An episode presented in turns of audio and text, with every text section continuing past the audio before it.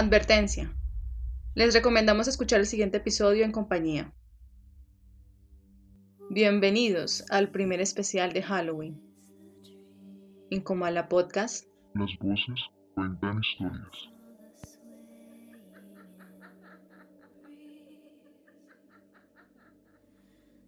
Como los ángeles, con ojo furtivo, yo volveré a tu alcoba y hasta ti me deslizaré sin ruido entre las sombras de la noche. Y te daré besos fríos como la luna y caricias de serpiente alrededor de una fosa rampante. Cuando llegue la mañana lívida, tú encontrarás mi lugar vacío, en el que hasta en la noche hará frío, como otros para la ternura, sobre tu vida y sobre tu juventud. Yo, yo quiero reinar por el terror. Charles Baudelaire, El espectro.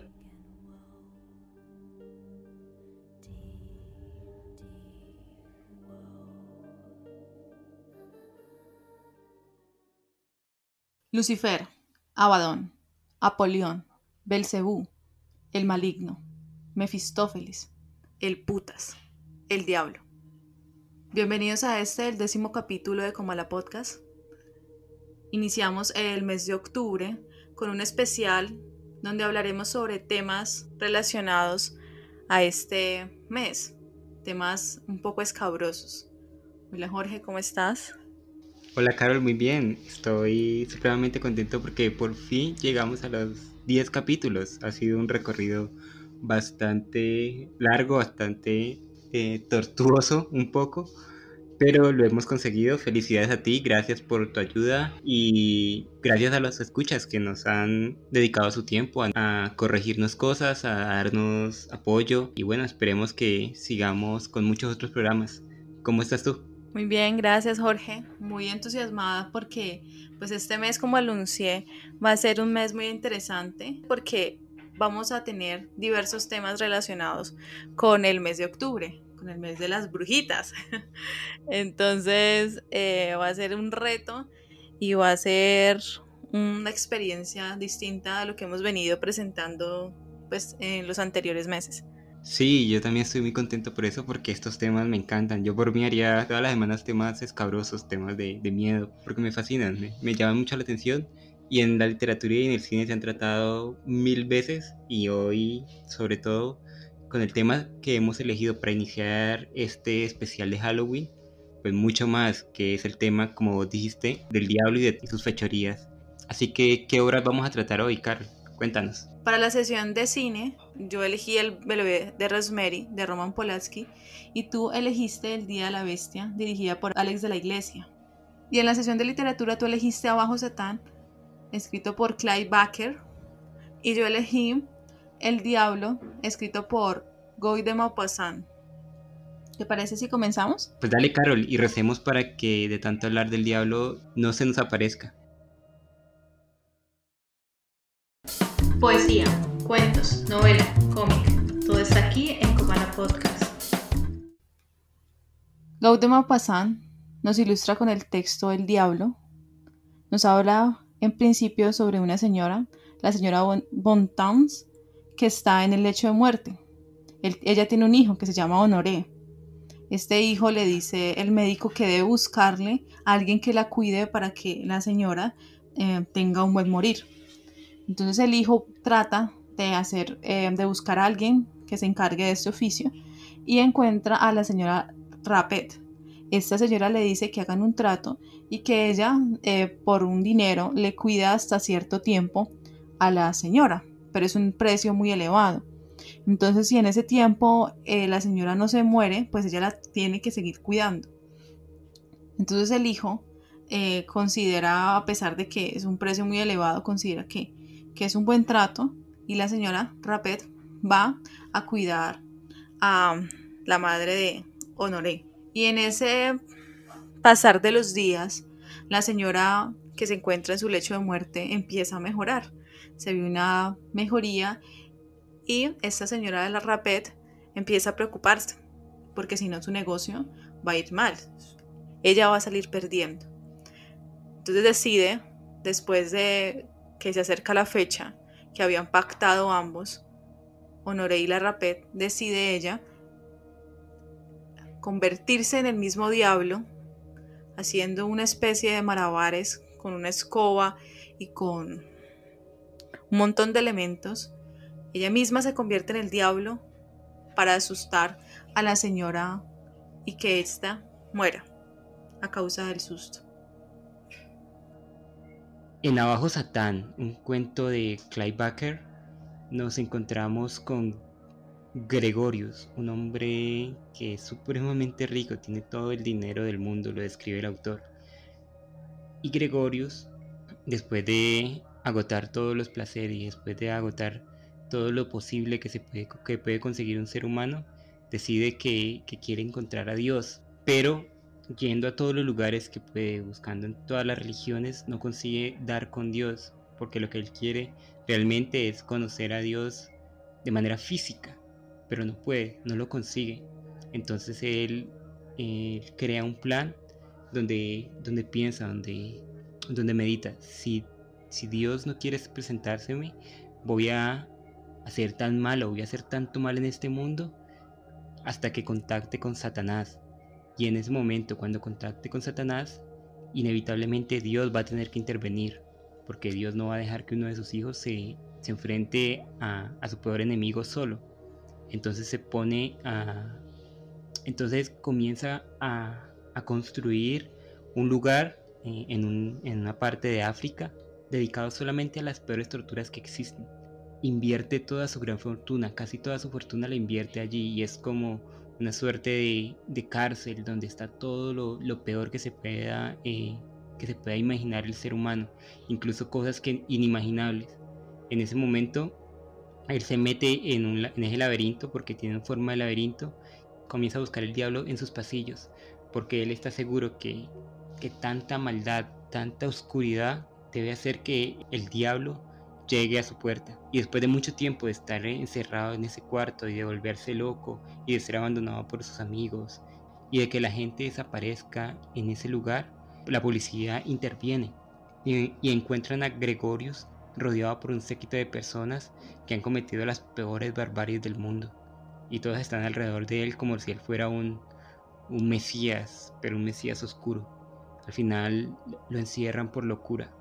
Y ese es Abajo Satán, un muy buen relato de, pues, del maestro Clive Baker que nos va a servir mucho para discutir junto al demonio de Montpassan acerca de este personaje tan interesante que es el diablo que ha sido tan, tan buenamente retratado en la literatura y, en el cine. Así que, ¿qué te parece, Carol, si comenzamos con nuestro primer tema que nosotros eh, sacamos en relación con, con ambos textos? Me parece bien introducir y empezar a hablar sobre el primer tema que nos concierne el día de hoy. Es el ser humano como la encarnación del diablo. Y eso se hace explícito en ambos textos, en mi texto, en el texto de Maupassant, cómo esa señora se convierte casi como si fuera el diablo mismo para evitar que ella pierda dinero y pierda su tiempo. Como no tiene piedad de esta mujer que ya se encuentra muriendo y decide que sus últimos momentos sean horrorosos, que sus últimos momentos sean de un pánico terrible, porque la mujer que está muriendo cree, es creyente, cree en, el Dios, en Dios, pero también cree en el diablo. Se ve con claridad esto cuando, cuando ella se disfraza y decide mm, despedirla de esta manera tan escabrosa. Como el ser humano encarna el mismo diablo, también se puede ver en tu texto, en abajo Satán, tu personaje es todo lo más horroroso que puede existir en el mundo, es la encarnación del mal mismo. Y cómo ese personaje va cambiando su personalidad y se va convirtiendo en esa búsqueda por el demonio, él mismo se va convirtiendo en el demonio, él es el demonio, él es, el demonio en la tierra. Eso que está buscando por esos pasillos no existe, porque él es la encarnación misma del diablo, del mal. Yo creo que ese tema se ve con claridad en ambos textos, en ambos cuentos. Y es un tópico que se repite también a lo largo de, la literatura. Y mira que hay un poema de Baudelaire que se llama El espectro, que en su último verso dice, como otros para la ternura, sobre tu vida y sobre tu juventud, yo quiero reinar por el terror. Y es este tema, Carol, del ser humano convirtiéndose y aceptando la maldad que es inherente a todo ser humano y llevándola hasta, su, hasta el máximo del absurdo para tratar de emular a la figura del diablo. Pero yo no creo y no sé si y no sé qué creas tú, Carol, y me interesaría saber qué crees, que realmente no conocemos cómo es el diablo. Creemos conocer, igual que creemos conocer cómo es Dios, pero pero realmente no sabemos cómo cómo es su imagen o cómo es su comportamiento. Tenemos leves destellos por la literatura o por, las, por los textos sagrados o por textos literarios como la Divina Comedia u otros tantos que hay acerca del diablo o acerca de esta figura, este personaje como, como eje central de mucha literatura, como vos decís. Pero realmente, ¿qué es el diablo? ¿Quién es el diablo? Y yo, si me, si me preguntas tú, para mí es la representación de, del mal que, todo, que todos llevamos dentro como Dios es la representación de todo lo bueno que tenemos. Y, yo sé que no somos seres dicotómicos y que dentro de nosotros hay otro montón de, cosas, pero siempre están estas dos como ejes centrales, el bien y el mal, el diablo y Dios, eh, Caín y Abel. Entonces me parece muy interesante que en ambos textos, tanto en Abajo es Satán como en El demonio de Mampasán, los personajes que aparecen ahí tratan de, de parecerse al diablo. La, la, mujer que cuida a esta anciana se viste como, como si fuera un diablo y, se pone chatarra encima y, hace una especie de teatro del absurdo con este personaje, pero realmente ella no sabe qué es eso, ya lo toma como algo que ha escuchado, como algo que, que bueno, que, que no tiene una forma exacta, simplemente para asustar a esta mujer. Y en el cuento de Abajo Satán, Gregorius cree, porque él solamente cree que va, va a conocer al diablo haciendo lo que se dice que, él hace, torturando gente, violándola, descuartizándola, bueno, haciendo lo peor que puede encontrar en, su mente y lo peor que ha escuchado en, en, otras partes.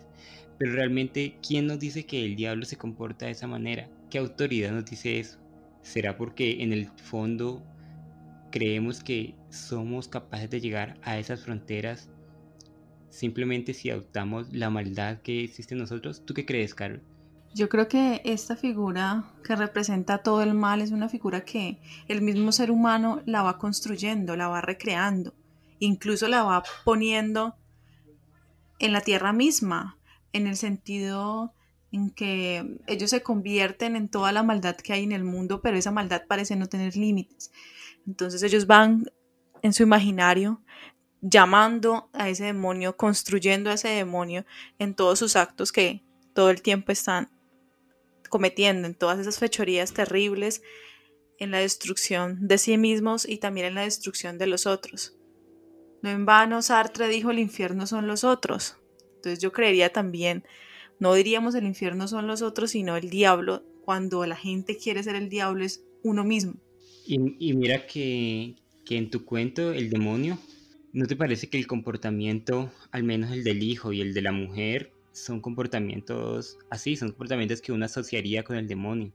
Como pues, el hijo es una persona supremamente avara, se preocupa más por su sembradío que por la, por la salud de su madre, y la mujer que la cuida, que al final decide vestirse como el diablo y asustarla hasta la muerte, solo piensa en, en que un día más cuidando a esa mujer significará mucho más dinero que va a perder y, o mucho más tiempo que podría dedicar a otras cuestiones. Entonces, yo creo que Montpassant, que es una persona que siempre mete el dedo en la llaga en la sociedad, pues, en ese momento en la que está viviendo, pero incluso ahora, ahora en día, nos está diciendo, mm, mm, para nada, Satanás no, no está allá, no es un ser con cachos y cola que, y con un tridente que nos va a torturar por toda la eternidad. Satanás soy yo, Satanás sos vos, Satanás es todo lo que nos rodea. En algún momento u otro, todos hemos sido, como vos dices, Satanás. Y aquí me parece interesante ya introducir el siguiente tema que nos habla sobre la fe en el diablo. La gente ha construido tanto ese, ese arquetipo del demonio que al final termina creyendo en él casi como de manera inconsciente, casi como un religioso. Entonces podríamos decir que en el cuento de Maupassant, la mujer que está muriendo cree en el diablo y por eso muere muere aterrada porque está viendo la encarnación misma del diablo en la tierra. Y esta otra mujer también cree en el diablo, ella misma es el diablo. Ella se convierte en el diablo y sabe que ese personaje que hace tanto daño, al final va a seguir haciéndolo, dándole una muerte horrorosa a esta otra mujer que se encuentra en el lecho. Y en abajo Satán es, pues se muestra con claridad, él quiere conocer a Dios, pero le rinde culto es a este personaje, a Satanás. Cree ciegamente en él y es tanto así que le construye un casi un templo y es tanto así que se convierte en el diablo mismo. Mira que eso que estás diciendo es muy interesante porque yo siempre he escuchado y he escuchado de los mayores, he escuchado de, de mis abuelos o de, bueno, de mi mamá y de mi papá que dicen si, se cree en Dios se debe creer en el diablo. No sé si tú también lo hayas escuchado, pero es algo bastante normal de escuchar. Así que, que no sé, es como, como otro dicho que voy, a, que voy a citar aquí, que yo no creo en las brujas, pero de que las hay, las hay. Y es que el diablo es un personaje tan interesante, es un personaje tan lleno de, no sé si decirlo así, pero de cualidades que, que, a la larga es imposible no creer en él.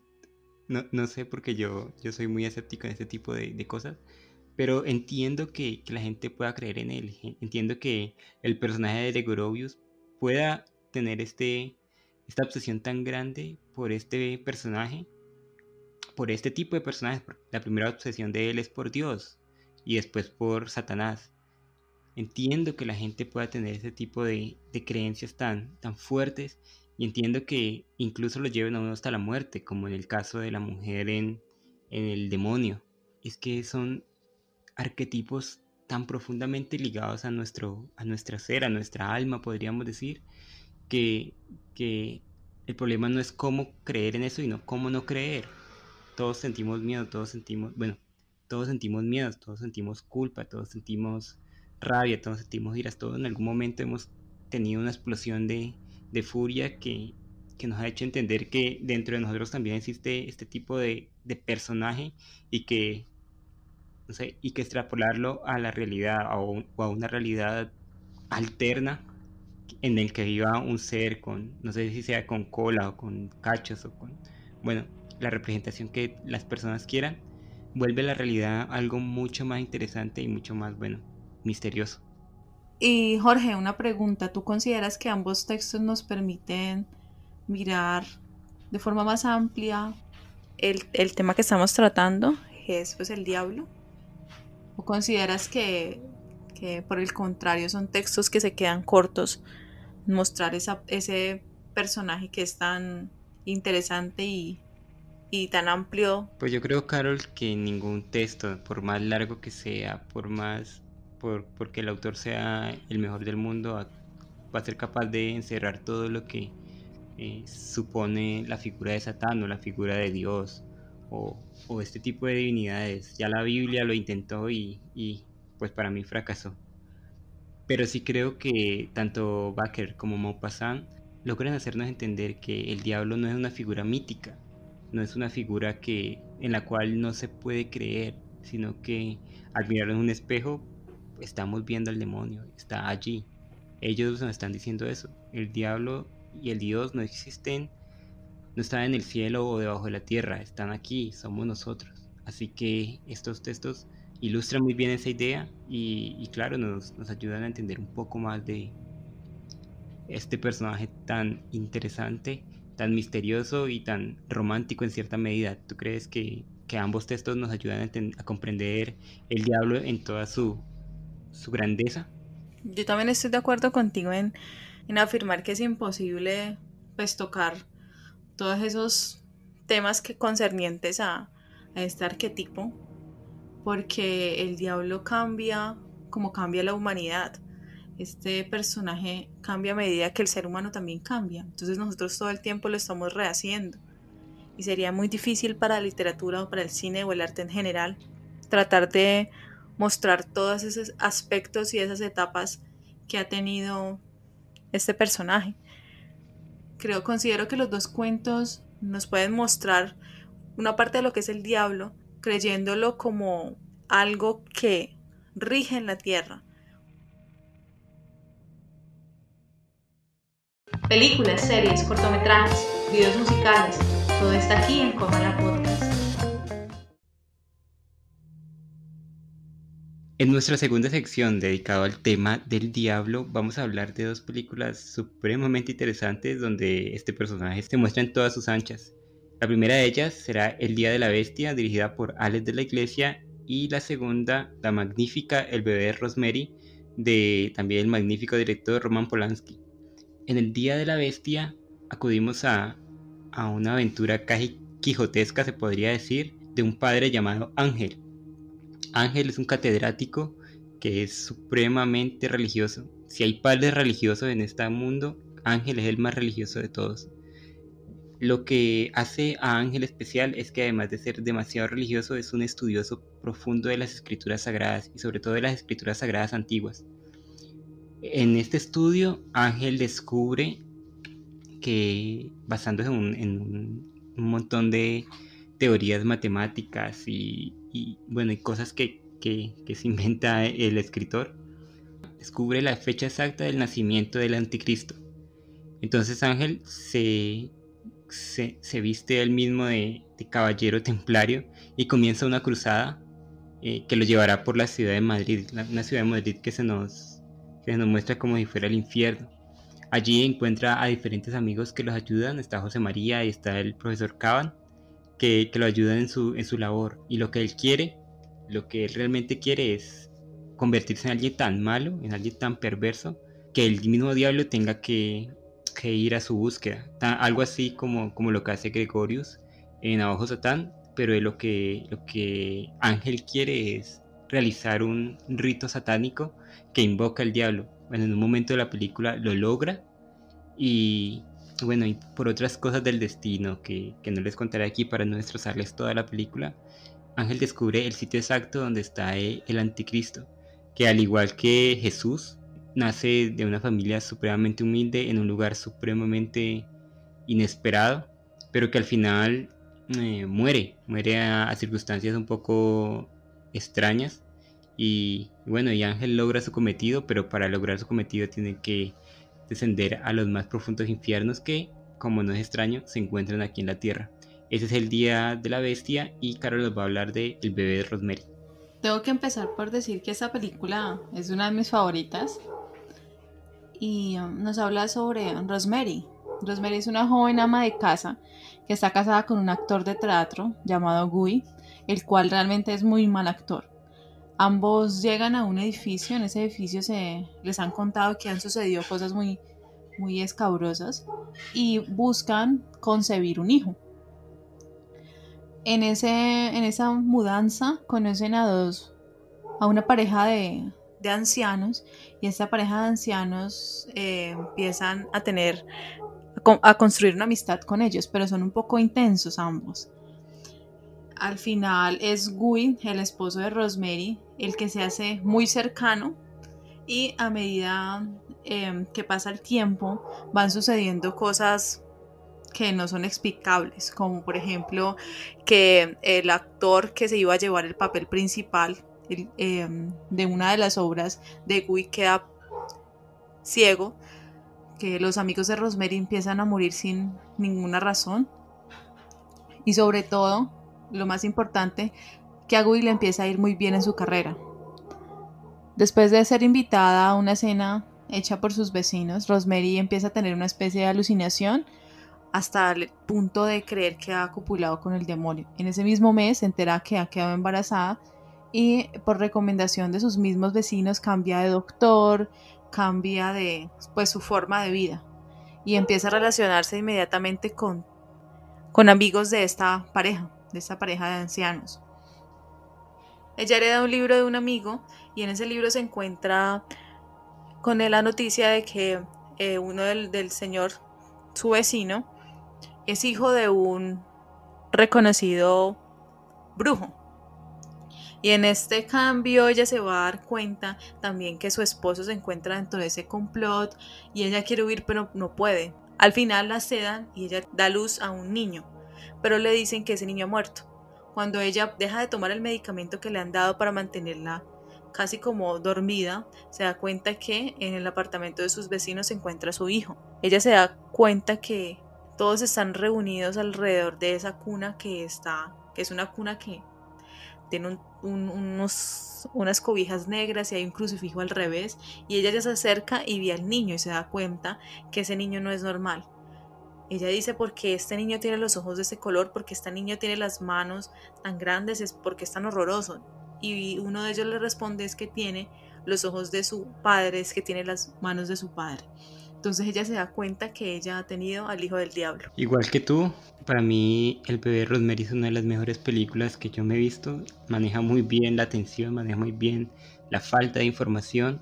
Uno intuye que algo malo está pasando entre esa pareja, entre los vecinos, entre todo eh, la que la recaía alrededor de ellos pero hasta el final, cuando ya se suelta la bomba máxima, uno llega y, termina sorprendido por este final tan arrollador, sobre todo porque al final, y, tú no lo has dicho, Rosemary acepta ese niño, Rosemary no, no, pues no sale corriendo o deja al niño botado o bueno, o lo mata, como, como muchos de nosotros haríamos o pensaríamos que, que haríamos sino que ella abraza a ese niño y, se convierte en su madre, no le importa que sea el hijo de Satán, no le importa que sea la, encarnación del mismo diablo y que vaya a destruir a la humanidad entera. Su instinto maternal puede mucho más que, todas esas cosas, sobre todo porque al través de toda la película nos han dicho que, ella quiere un hijo, ella quiere, ella quiere, ella quiere un hijo con todas sus fuerzas. Y, aunque este sea el mismo hijo del diablo, ella no lo va a dejar solo. Así que estas dos películas me parecen supremamente interesantes y yo le decía a Carol antes de comenzar a grabar que, una, una, película me parece la respuesta de otra.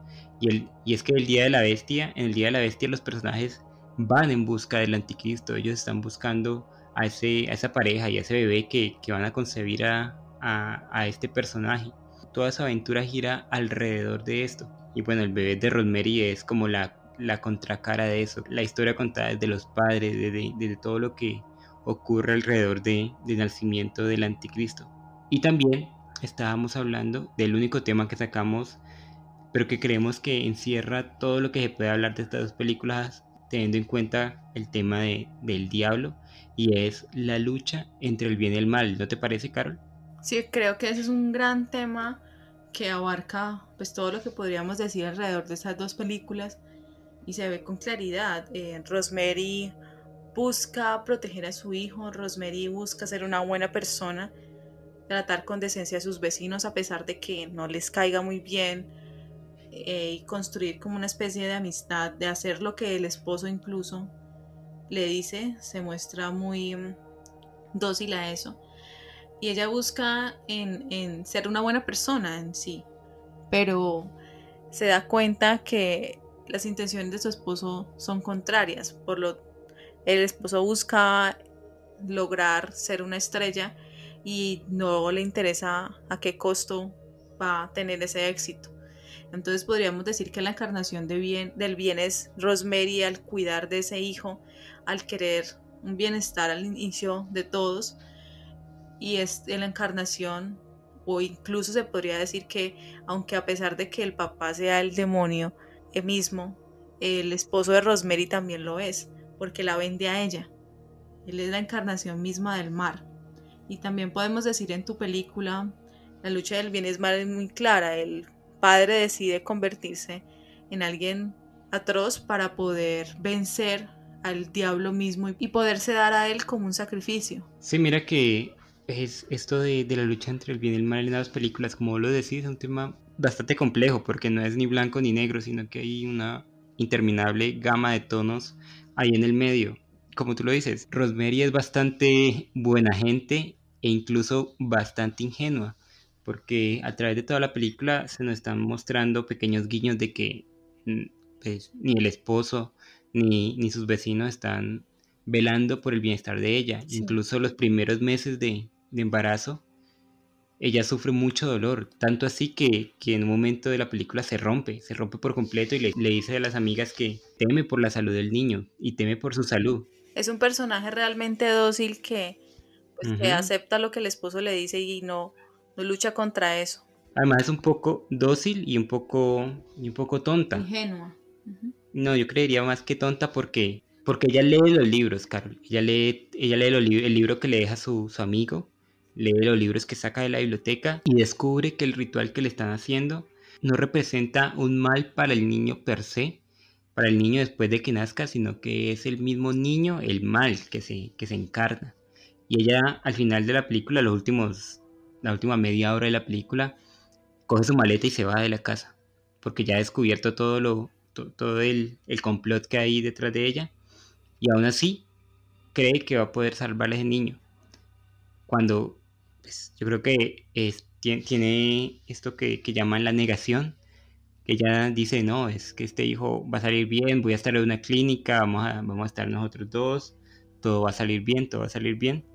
Y al final yo creo que por eso acepta este niño, porque ella, ella entiende, este niño se crió en mí, fue, fui yo la que lo incubó y soy yo la responsable. Después de todo lo que hice, me parece una, una actitud un poco tonta que, que haya huido tanto después de que de que sabían lo que se estaba enfrentando, ella sabía lo que venía. Pero yo creo que también ella se encuentra en un laberinto, Jorge, porque todas las personas que lo apoyan y todas las personas que ella conoce están unidas con un mismo fin, tienen un mismo fin y es y ella está en una situación, se puede decir que de cierta manera de debilidad, ella está en embarazo, está en sus últimos meses de embarazo, ya eh, pues se encuentra débil físicamente y al final esa lucha entre el bien y el mal, pues ella termina sucumbiendo a ese mal, a, entregarse a, ese niño que es la encarnación del demonio mismo. ¿Por qué? Porque es ingenua, porque siente que la maternidad de cierta manera la llama y porque todo lo que ella conoce es y todo lo que le han mostrado durante los últimos nueve meses es, es que es, en pro de ese cuidado de ese niño. Entonces yo creería que ahí esa lucha entre el bien y el mal es el mal el que termina triunfando. Sí, parece que en ambas películas el, bien no, no puede triunfar.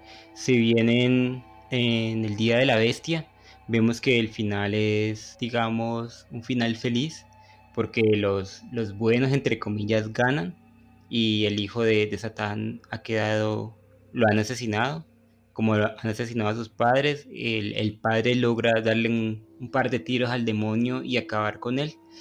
Pero como vos decías al principio, para hacer esto tienen que sumergirse tanto en la maldad, volverse tan malas personas, volverse pecadores e incluso convocar al diablo y darle, darle el alma, el padre le da el alma en un momento, que parece que ambos directores, tanto Polanski como de la iglesia, nos, está diciendo que el bien no puede triunfar. Y bueno, y obviamente en el bebé de Rosemary, aunque haya muchas figuras que intenten ayudarla, le intenta ayudar el amigo, la intenta ayudar los amigos.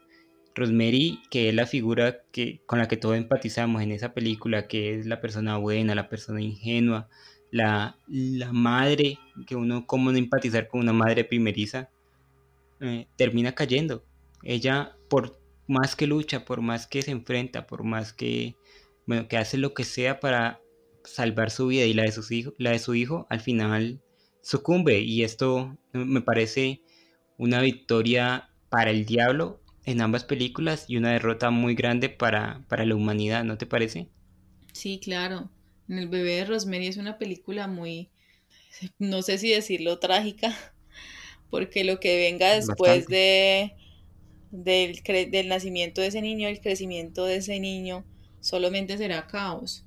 Y todo, todas las señales lo, lo dicen cuando ella está en ese, en ese lapsus, en ese, mm, esa, casi drogada, ella sueña que tiene encima el diablo y lo ve y de cierta manera ella entiende lo que puede, podría pasar en el futuro al ella concebir ese hijo de, pues, del demonio mismo.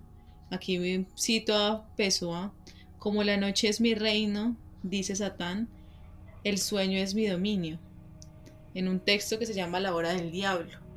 Entonces ni siquiera en el sueño ella misma puede escapar de ese futuro que ya ha sido construido para ella a través de los demás. Y mira que, que pues en este programa no tratamos la película La Profecía, pero ¿no te parece que, que esa sería la continuación perfecta para el bebé de Rosemary? Sí, realmente ese personaje, este niño, ese personaje, este niño es es la encarnación misma de todo, todo el mal y todo lo malo. Y también es una lucha entre el bien y el mal. La película se basa en eso, de un padre que descubre que un niño que se llama Demian es, es el anticristo. Y ese niño hace que, que la gente se suicide, que, que ocurran cosas muy malas a su alrededor.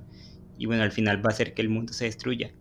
Pero el padre, como en el día de la bestia, entiende eso y quiere destruirlo quiere destruir a ese niño, quiere matarlo, pero ¿quién va a estar a favor de un adulto que quiere matar a un niño? Entonces toda la película gira en ese, como en esa búsqueda absurda de que el padre destruya al niño que pues que al final no logra y que yo creo que es el, no sé si decir el final, pero sí el desenlace perfecto para el bebé de Rosemary. Rosemary se va a ver encadenada a, a esa bestia que tiene de hijo y va, va a tener que, no sé, que ser una de sus seguidoras más acérrimas y va a tener que, aguantar y vivir con las consecuencias de, su elección. Sí, mira que esta lucha entre el bien y el mal, siempre que hablamos del mal en ambas películas, lo asocian con la locura. El padre y ella pueden mirar a ese futuro, pero nadie le cree. Entonces les toca luchar prácticamente solos contra todo ese sistema donde al final Rosemary termina cayendo y, el padre termina triunfando. Pero imagínate tú que mañana yo que tú me conoces y sabes, sabes cómo soy. Llego a casa, a tu casa y te digo, Carol, sé dónde van a ser el anticristo. O sé que, que tal mujer va a ser la madre del anticristo y tenemos que matarlo. ¿Qué pensarías tú? ¿Tú también, tú creerías? No, claramente no, pero, pero no sé, detrás de una mentira se esconde también una gran verdad. Eso me, me hace acordar de las personas, y ha asistido mucho a través de la historia de que dicen ser Jesús. que dicen, bueno, yo soy Jesús, volví a resucitar, estoy aquí, soy el Hijo de Dios. ¿Cómo creerles? Imagínate que un día llega Jesús, el verdadero Jesús, y dice, hola, soy Jesús. ¿Cómo creerle a una persona así? ¿Cómo, cómo llegamos a la verdad en ese, en ese sentido en una sociedad como la nuestra de hoy en día que no cree ni en sí misma? Sí, es, es realmente difícil creer pues a quienes afirman eso. Me acordaste de un ruso.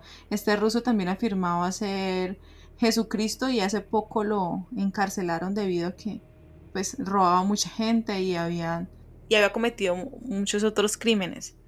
Claro, es que no hay otra forma de, de, tomarlo que como locura. Si, si a mí Rosemary me viene y me dice, yo tengo el hijo del diablo en mi, en mi vientre, yo digo, esta mujer está loca, como, como de hecho hizo el médico al que ella le pidió ayuda. Ya el médico lo que hizo fue llamar a, a su esposo, a su doctor, para que se la llevara, porque esa mujer estaba loca y era un peligro tanto para ella como para su bebé, como para todo el mundo. Entonces, imagínate, es que yo me pongo en los zapatos de estos personajes y digo, si Satán realmente existiera, que no sé si exista, pero pues, y yo supiera esa verdad, ¿cómo podría dársela al mundo? No podría. Mi historia sería una historia trágica, como la, es la del Rosemary, tendría que valerme por mis propios medios, como en, la profecía o como el Día de la Bestia con el Padre Ángel. Y bueno, y sería muy posible que fracasara. Y aquí me ponen a pensar, eh, Jorge, tú dijiste, pues, eh, nombraste esa película de cómo sería el después de, de ese bebé de Rosemary, pero peor aún, cómo sería cuando este chico ya sea más grande, cuando ya tenga conciencia del papel y, y de lo que él mismo representa podría entonces la humanidad estar aún peor, podría el ser humano convertirse en algo peor de lo que puede llegar a ser. Y aquí puedo citar a, eh, voy a citar a Karl Kraus. Él nos dice, el diablo es optimista si cree que puede hacer peores a los hombres. ¿Tú crees que eso es verdad? Es que no sé en qué contexto lo diga el autor, pero yo no creo que el diablo pueda hacer peor a los hombres porque yo creo que el diablo es la invención de los hombres y el diablo es como el recipiente donde se, donde se introduce todo lo malo que tenemos, la avaricia, la codicia, el, la maldad, el no, no preocuparnos por nuestro prójimo. Todo lo contrario, obviamente, a, lo que, a, las enseñanzas de Jesús, a las enseñanzas de, de la Biblia. y, entonces no, no creo que, que, el diablo pueda hacernos peores. Creo que nosotros podemos hacer peor al diablo. Sabes que me, me, me acordé de este, de este texto de Stevenson, El extraño caso de Dr. Jekyll y Mr. Hyde, donde este personaje es es el bien y el mal mismo. Pero también mm, se me viene a la mente esta imagen del yin y el yang, donde uno no puede vivir sin el otro, donde uno es eh, como ambos se dan una especie de estabilidad. Claro, como la película, esta película última de Pixar que se llama Intensamente. Ahí no se habla del bien y el mal, pero sí de la alegría y de la tristeza como antagónicos. Y es que yo también creo que el bien y el mal son, son opuestos, son, son complementarios. Y bueno, el bien y el mal y todas las demás cosas que, que conforman el ser humano. ¿Tú qué crees? Sí, nosotros somos una mezcla de un montón de cosas. No solamente somos buenos y malos, sino también estamos los que estamos en el intermedio. y mira que, que, estas dos películas que tratamos, El Día de la Bestia y El bebé de Rosemary, nos dan una visión un poco pesimista de la realidad y de cómo somos las personas, que no le creemos a los demás, que dejamos solo a quien nos necesita, porque el padre, el padre Ángel, se encuentra supremamente solo, aunque está con sus dos amigos, pero pues el resto de la humanidad lo, le tiene sin cuidado su labor y al final ellos dos, los dos últimos que quedan dicen, nadie va a saber lo que hicimos, podemos salvar el mundo y ¿qué? La gente no se enteró. ¿De qué, de qué valió? ¿De qué vale ser bueno? ¿De qué vale hacer cosas buenas en un mundo donde a la gente le importa un carajo? E igual el bebé de Rosemary. La vieja está supremamente subyugada por todo y al final, ¿qué importa? Al final todo el mundo la deja sola, todo el mundo la engaña, todo el mundo la traiciona y lo que uno puede, lo único que puede hacer ella es dar un paso hacia el otro lado. Jorge, sabes que estaba pensando y me parece un personaje muy llamativo este señor metalero que dice ser satanista y al final se une con el padre para para darle muerte al hijo mismo de Satán. Sí, José María. José María. José María, un guiño súper gracioso. Todo lo que se espera, él es todo lo, la antítesis de, lo que el mismo nombre dice. Es que el padre le pregunta en un momento, ¿tú eres satanista? Y él dice, sí, soy satanista y de Carabanchén. Y yo como que, ¿qué? y es que el man no, se entera de nada. Pero sí, es, es, esa imagen de, pues, él es el metalero típico con su pelo largo, con su chaqueta de cuero, con con su, con su correa de taches y al final es la persona más buena de, toda la película, es quien se enfrenta cara a cara contra el demonio y, termina sucumbiendo, pero en ese sucumbir creo que, que gana su redención, la redención al final es, eh, pues la redención más grande al final es sacrificarse por, por lo que uno cree, por las personas que, que uno quiere y él sacrifica por, por esa imagen del Padre del padre paternal que ve en el, en el padre ángel y bueno y salva de alguna u otra manera a la humanidad. Y es curioso que hables sobre la imagen porque pensando en tu película el aspecto de él pues se relaciona con lo que tenga que ser como temido, con esa parte oscura del mundo, pero en realidad quienes son los más perversos y dañinos son los mismos seguidores de Satanás y ellos son hombres que están supremamente bien vestidos y que sin ningún remordimiento toman un bidón de gasolina y se lo echan encima a las demás personas y les prenden fuego. Entonces, como esos aspectos, ese aspecto que tiene este personaje metalero que supuestamente todo el mundo le teme y que es satanista, al final, como tú dijiste, termina siendo el, el salvador. Y como estos otros personajes que se presentan de una manera tan pulcra y limpia terminan siendo los destructores de todo. Claro, yo creo que Alex de la Iglesia no, pues no es un tonto para nada y, nos quiso decir eso. A veces la persona que más creemos que nos va a hacer daño es la que menos está pensando eso y, al contrario. Y tenemos la imagen fija de estas personas de la alta sociedad, tan buenas, tan pulcras, tan, tan puestas en su sitio. Y, si yo te digo, y en mi experiencia personal, las personas más buenas, las personas que yo digo, esta, esta gente son ángeles en, el cielo, son las personas más humildes, las personas como José María, personas que uno ve y, diría, qué miedo, me van a, me van a hacer daño. O personas que uno diría, no, pues no tienen nada que ofrecer y, realmente son las personas que, que, que, mejor trato me han dado en la vida. Y esto también pasa en el bebé de Rosemary, porque vemos a, esta gente en su, edificio elegante, con sus trabajos que ganan mucho, actores, doctores, gente que, ha viajado por la vida, gente que se supone que, bueno, que no sé si se supone, pero debería ser eh, la mejor gente porque conoce, la, conoce lo bueno de la vida y resultan ser ellos los que invocan al diablo, los que dañan a, a Rosemary y, bueno, y la convierten en lo que termina siendo. En vano se dice que los últimos van a ser siempre los primeros, ¿no? Exacto, y más fácil pasa un camello por, la, por el ojo de una aguja que un rico en el reino del Señor, dice, dice la Biblia. Bueno, tampoco es para satanizar a la gente con plata, pero, pero al menos en las dos películas de aquí, en El Día de la Bestia y El Bebé de Rosemary, ese, esa clase social o, esa, o, algunos componentes de esa clase social se nos presentan como, como la parte maligna, como la verdadera parte maligna de, del asunto, así que... Es más bien como, el, como el dinero y el poder terminan corrompiendo al ser humano. Y como los prejuicios que tenemos muchas veces nosotros somos los seres humanos somos muy prejuiciosos. Cuando yo creo que cuando todos los que vimos el día de la bestia por primera vez vimos a San José María pensamos que en verdad era una persona mala una persona que o que le iba a hacer algo al padre o que al final lo iba a traicionar y no no no es todo lo contrario. Y los que vieron el bebé de Rosemary por primera vez pues sí pensarían que los vecinos tienen algo raro pero no que serían lo que son al final. Así que somos gente muy prejuiciosa y yo creo que esa parte, como hablábamos en, en la sesión de, de literatura, esa, esa, parte que tenemos dentro es, es un poco el reflejo de ese demonio, entre comillas, que, que, nos habita también y que, como tú dices, crea un balance que al final resulta en, en nosotros, seres llenos de contradicciones y que, que el infierno y el cielo viven aquí con nosotros y en nuestro interior.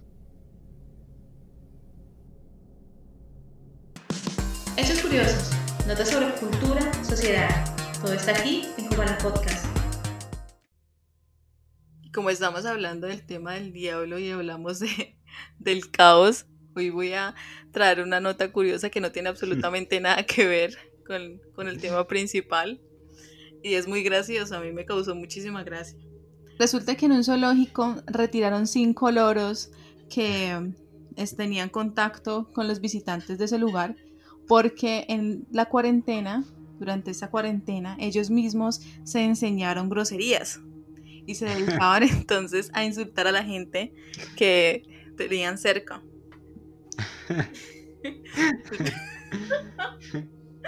Me recuerda, no sé si te has leído El amor en los tiempos del cólera. Sí, sí. Me imagino, que sí. En, en, la primera parte, el doctor Juvenal Urbino tiene un, tiene un loro que también dice puras groserías y que habla en francés y en italiano y que ese es el loro que termina matándolo. Así que, que bueno. Y además también podemos hablar de, de, de otra, otra obra literaria que, que bueno, es mucho más conocida, que es El Cuervo, de Edgar Allan Poe, en el que un cuervo entra volando a la casa de un hombre y, y bueno, y lo atormenta con, con, solo una palabra, nunca más. Entonces este tipo de, de aves que, que, yo sé que, que Carol está tomando esta, esta noticia como algo gracioso, pero a mí me, me perturba un poco, me perturba que, que, que, haya animales, en serio, me perturba, y ya que estamos hablando de temas perturbadores este mes, me perturba que haya animales que puedan hablar, como los, como los cuervos, como los loros. Entonces escuché hablar un cuervo es terrible, Jorge, en serio. Sí, es una cosa escabrosa. es, como si como esas psicofonías que, que hay por ahí, cosas, cosas de, del más allá, entonces uno, uno, asocia el lenguaje a los seres humanos y al, y al pasar eso, el, el, la frontera de, de, los animales, uno comienza a, entender que, no sé, que, que quizás, y, y, tal vez esto ya es, es una ida de olla mía, pero quizás haya otro mundo más allá, mucho más misterioso, un mundo de los animales que, no sé, que, que aún no entendemos y que, bueno, ellos tienen su lenguaje y todo, pero, no sé, no sé Carol, e, esa, esa, noticia me, me, da risa, pero me perturba a la vez. Realmente no, no sé muy bien qué opinar. Sí. Porque, porque entiendo que los hayan sacado de zoológico, pues porque hay niños y no, pues no pueden haber, no pueden haber loros diciendo groserías por ahí. Pero lo que no entiendo y esto me lo vas a explicar tú, me imagino, es cómo aprendieron esas groserías. Pues como tenían contacto con las personas, supongo que alguien o alguno de los cuidadores Ah. eh, les enseñó ese- a una de ellas ese tipo de palabras o de pronto, como tú sabes que los muchos zoológicos acogen a, a aves que han sido maltratadas, de pronto una de estas aves decidió por iniciativa propia enseñarle a las demás groserías. Hay un cuento de, de Clive Barker, del autor que es que hablamos hoy en la sección de literatura, que se llama La política del cuerpo. No sé si te lo has leído. Pero en ese cuento las manos toman conciencia, las manos, la- las de los humanos, toman conciencia y ellas comienzan a hablar entre sí. Y hay una, sobre todo, que, que le enseña a las otras cómo hacer una revolución. Y el cuento va de eso, de que las manos, que son, que son órganos que, que por mucho tiempo han, han sido asociadas a, a la magia, a, a cosas extrañas, pueden tener una conciencia, porque si tú ves, si tú, y, invito a todos nuestros escuchas que lo hagan, miren su mano y, y muévanla, parece que estuviera viva, parece un, otro, un ser que está pegado a nosotros. Entonces la, la mano le enseña a las otras y, y al final hay una revolución y todo el mundo se corta entre sí las manos. Entonces imagínate que, que pasara lo mismo con los loros, que aprendieran un lenguaje rudimentario de los humanos y aquí ya poniéndonos locos y comenzaran a, no sé, a planear cosas en contra de, de los cuidadores o de la gente que los tiene cautivos. Casi como el planeta de los simios, ¿te parece? Y eso, me acuerda de un capítulo de Los Simpsons donde los delfines empiezan a, a abrir. Algo- algo- Exactamente. ¿Es tu temor? Sí, imagínate, imagínate, si, si ya pueden articular las palabras y yo imagino que, que un animal que, que pudiera comunicarse con otro no necesitaría pues, el lenguaje humano para comunicarse, pero imagínate que uno le enseña a otro y así poco a poco vayan, además de adquirir el lenguaje, adquirir el raciocinio para entenderse y para, no sé, y como al final en la película y el cuento las aves comiencen a atacarnos a todos y, y haya un apocalipsis avícola. Pues espero. En serio, realmente espero que eso nunca suceda. Yo también realmente espero que, que jamás suceda. Y con este dato demasiado curioso que nos trajo Carol, terminamos el décimo capítulo de Comala Podcast. Agradecemos a todos nuestros escuchas por estar ahí cada semana, por dejar sus comentarios, por dar sus likes y por compartirnos. El tema, y siguiendo con este especial de Halloween, el tema de la siguiente semana será los vampiros. Así que pues espérense un programa lleno de sangre. Recuerden seguirnos en nuestras redes sociales como arroba como a la podcast, en Twitter y en Instagram, y ahora también en Facebook. En esa plataforma tenemos todos los links de las películas y los links de los cuentos que estaremos tratando. Además, ahora estamos en YouTube. Estamos eh, subiendo todos los capítulos eh, en video, así que pueden vernos ahí, pueden comentarnos, dar sus likes, seguirnos, darle a la campanita, lo, lo que siempre se dice. Agradecemos mucho de nuevo que hayan estado ahí, nos hayan escuchado y hasta la próxima. Y dulces sueños.